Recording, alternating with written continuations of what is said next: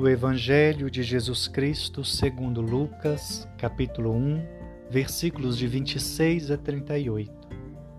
Naquele tempo, o anjo Gabriel foi enviado por Deus a uma cidade da Galileia, chamada Nazaré, a uma virgem prometida em casamento a um homem chamado José. Ele era descendente de Davi e o nome da virgem era Maria. O anjo entrou onde ela estava e disse: Alegra-te, cheia de graça, o Senhor está contigo. Maria ficou perturbada com estas palavras e começou a pensar qual seria o significado da saudação. O anjo então disse-lhe: Não tenhas medo, Maria, porque encontraste graça diante de Deus. Eis que conceberás e darás à luz um filho, a quem porás o nome de Jesus.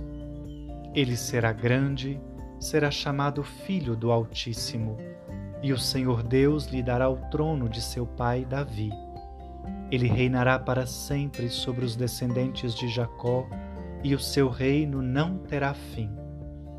Maria perguntou ao anjo: Como acontecerá isso se eu não conheço homem algum? O anjo respondeu: O Espírito virá sobre ti e o poder do Altíssimo te cobrirá com sua sombra.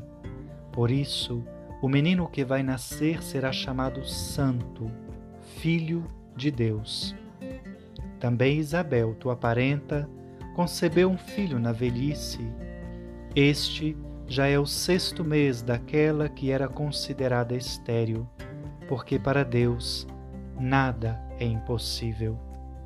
Maria então disse: Eis aqui a serva do Senhor, faça-se em mim segundo a tua palavra. E o anjo retirou-se. Palavra da salvação. O Espírito virá sobre ti e o poder do Altíssimo te cobrirá com sua sombra. Meu irmão e minha irmã, este é o modo com que se anuncia o mistério da encarnação. Como ele acontecerá? Será uma nova criação, comparada à do princípio, quando o sopro de Deus pairava na superfície das águas, conforme Gênesis capítulo 1, versículo 2.